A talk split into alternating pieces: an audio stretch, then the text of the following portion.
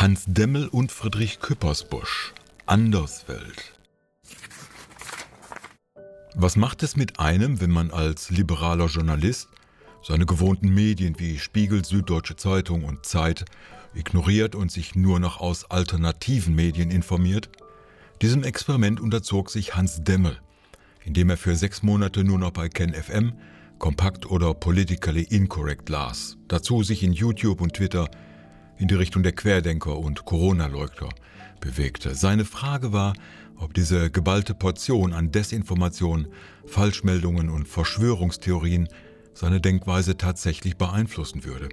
Das Schlimmste befürchtend, holte er sich den Kollegen Friedrich Küppersbusch zur Seite, der gelegentlich über Demmel wachte, ob da nicht etwas aus dem Ruder lief.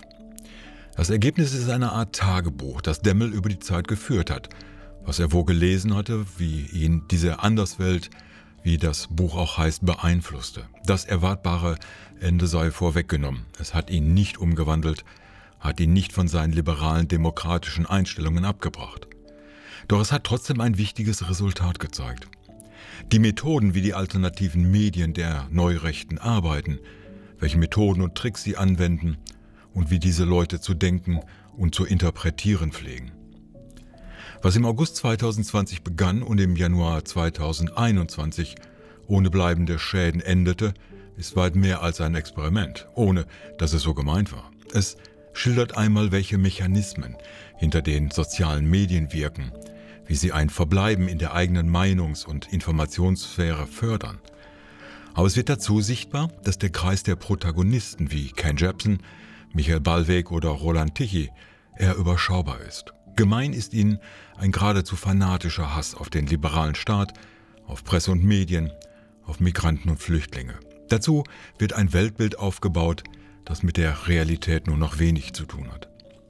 Das, was in der etablierten Presse Aufmerksamkeit findet, wie die US-Wahlen oder der Sturm auf das Kapitol, ist in den alternativen Medien nur Randgeschehen. Dagegen werden vorwiegend lokale Ereignisse wie Angriffe von Migranten auf Polizisten oder Demonstrationen im Lager Moria zu globalen Mega-Events hochstilisiert. Eigentlich als Fakten interpretierte Fälle wie der rassistisch motivierte Anschlag des Rechtsextremisten Tobias Ratjen in Hanau werden zum Bandenkrieg zwischen Russen und Muslimen verdreht. Was Hans Demmel belastet und irritiert, sind die Lawinen von Hass und Hetze, von Verdrehungen bis hin zu schlichten Lügen wobei ihm irgendwann nicht mehr klar ist, ob den Autoren dieser medialen Exzesse das bewusst ist, ob Absicht oder Verirrung dahinter steht.